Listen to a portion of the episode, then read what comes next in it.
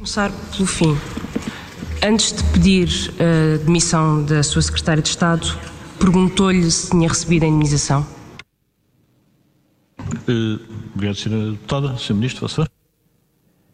Sr. Deputado, eu já prestei esse esclarecimento. Eu tive a informação, o, o, tema da indemnização, a primeira vez que surgiu foi quando recebemos perguntas de um órgão de comunicação social relativamente à mesma.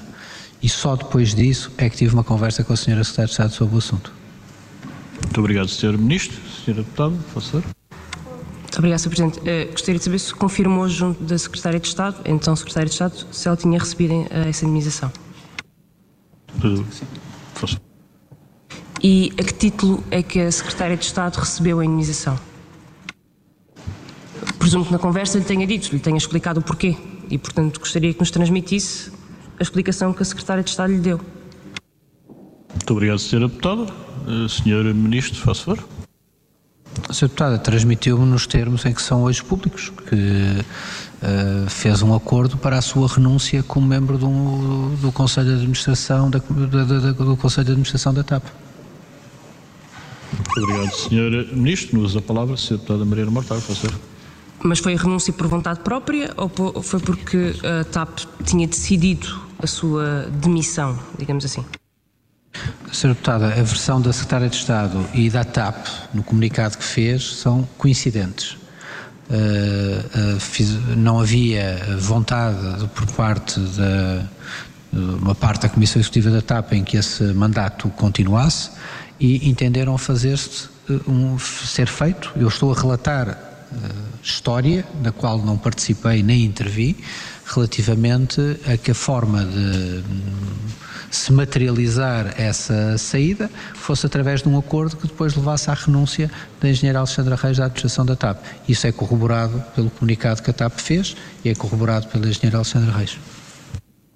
Muito obrigado, Sr. Ministro. No uso da palavra, a Sra. Deputada Marina Mortágua, faço favor. Muito obrigado, Sr. Presidente. Uh, se a TAP queria demitir uma, ou, enfim, dispensar uma administradora essa decisão tinha que passar pela tutela do, de, do acionista único, que é o Estado. Muito obrigado, senhora. Muito obrigado, senhora deputada. Senhor Ministro, senhor. Se tivesse uh, admissão de um administrador, sim, tem que passar, tem que passar, aliás, pela, pela Assembleia Geral, tem que passar pelo acionista. O acordo de rescisão,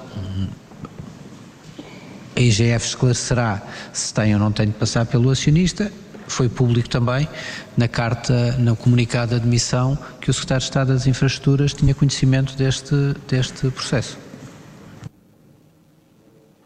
Muito obrigado, Sr. Ministro. Ainda me usa a palavra, Sr. Deputado.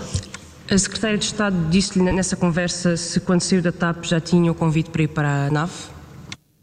Muito obrigado. Sr. Ministro, a senhor? Não, não me disse, não, nem perguntei. Muito obrigado. Senhora Deputada, faço favor. Segundo o Estatuto do Gestor Público, a figura da admissão por conveniência, que parece ter sido aquela utilizada, leva a que parte da indemnização, a que, neste caso, nem sequer a Secretária de Estado tinha direito, é excessiva, eh, parte dela tivesse que, ser, tivesse que ser devolvida, caso fosse contratada por uma outra entidade pública num prazo de 12 meses, o que aconteceu. Eu pergunto-lhe se confirmou se a Secretária de Estado devolveu parte dessa indemnização quando esteve na nave. Muito obrigado, Senhora Deputada. Senhor Ministro, faça favor.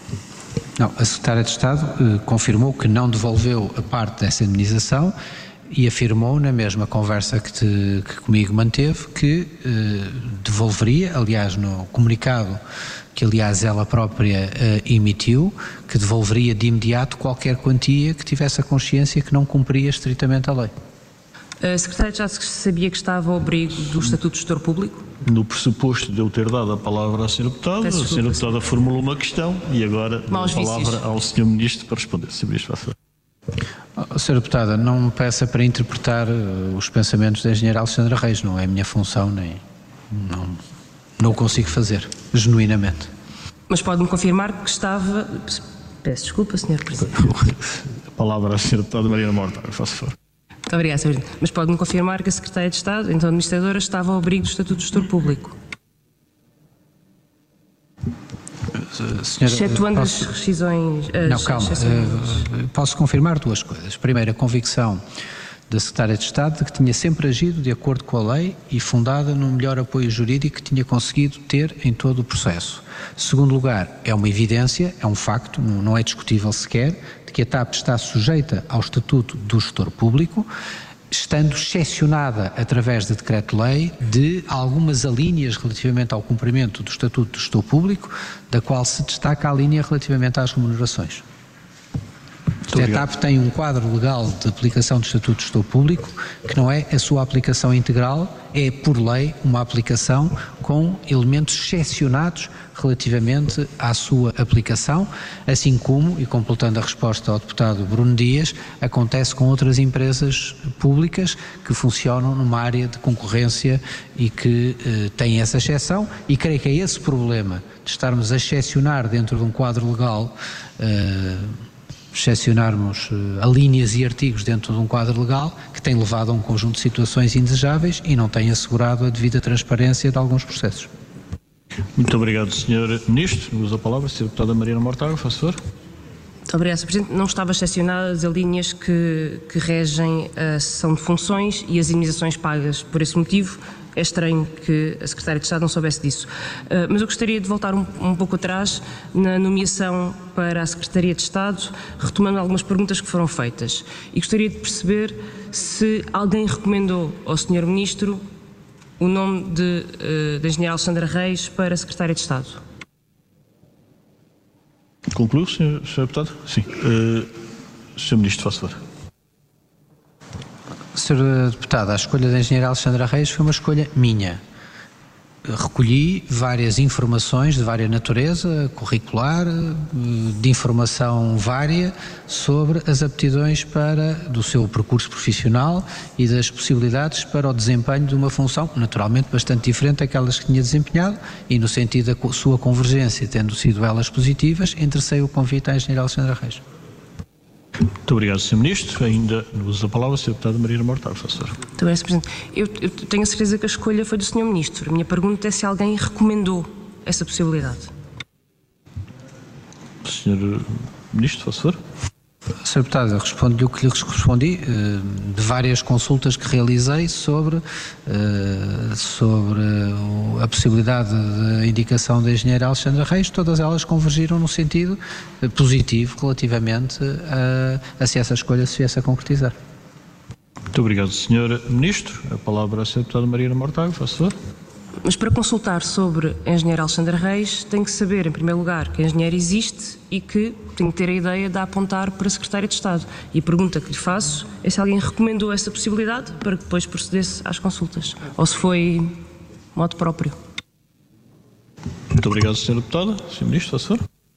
Sra. Deputada, eu com franqueza não percebo a relevância da pergunta e vou-lhe responder o melhor que sei. Uh, quando uh, se colocou a hipótese, o, o, o, talvez recuando aqui um bocadinho, num minuto, os vários, os diferentes governos têm adotado diferentes soluções relativamente à, uh, às pastas do Tesouro e à pasta das Finanças. Por regra, estas pastas têm estado separadas ao nível de secretário de Estado. Houve momentos em que estiveram juntas.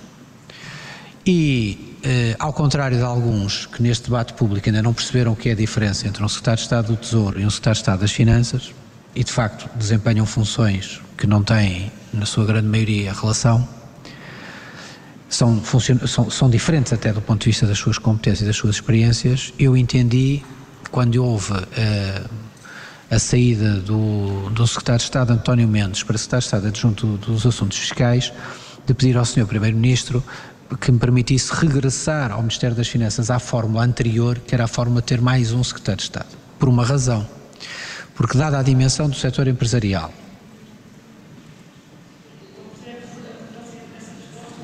Não, eu também, como também não percebo a relevância da pergunta, estou-lhe a responder o melhor que posso. E, mas já lá vou chegar, a senhora deputada já lá vai chegar, já lá vou chegar. E quando se deu essa separação, o perfil que desenhei para o Secretário de Estado do Tesouro, que tem como grande objetivo uh, um papel de apoio à modernização do setor empresarial do Estado, é a sua área fundamental de atuação, fui procurar quem tivesse em simultâneo fortes e sólidas competências de gestão em particular também no setor privado, mas que, que estivesse, mas que estivesse protegido de incompatibilidades relativamente ao setor público e que tivesse também experiência na área da administração pública. E dentro deste perfil ponderei vários nomes diferentes para este exercício. E consultei vários nomes diferentes. Pedi opiniões sobre nomes diferentes relativamente a este perfil. E depois tomei a minha decisão, aquilo que foi a minha ponderação e o critério relativamente aos nomes e ao perfil e às informações que fui recolhendo sobre cada um e algumas que eram do meu conhecimento mais direto, o que não era o caso da engenheira Alexandra Reis. Muito obrigado. Muito obrigado, Sr. Ministro. Sr. Ministro dispõe de 32 segundos. O Grupo Parlamentar do Bloco de Esquerda, 4 minutos e 41. Sr. Deputado Mariano Mortágua, faça favor. Muito obrigada, uh, Sr. Presidente. Uh, Sr. Ministro, nessa enfim, investigação aturada que fez para conhecer os candidatos, tenho certeza que olhou para o currículo da engenheira Alexandra Reis e percebeu que ela não cumpriu o mandato na TAP. O mandato é de 4 anos, saiu a meio. Alguma vez lhe perguntou porquê é que não acabou o seu mandato na TAP? É ela ou a tutela? Enfim. Muito obrigado, senhora deputada. Sr. Ministro, faz favor. Sim, já era do meu conhecimento era do meu conhecimento que não tinha cumprido o mandato da TAP, que era do conhecimento, aliás, público de toda a gente, e também era do meu conhecimento as razões que eh, não o tinha cumprido. E eram razões que se prendiam com incompatibilidade que se tinha gerado do ponto de vista do Conselho da Comissão eh, Executiva da TAP e que teve a concordância da tutela à época para a sua saída, mas sim conhecia as razões da sua saída.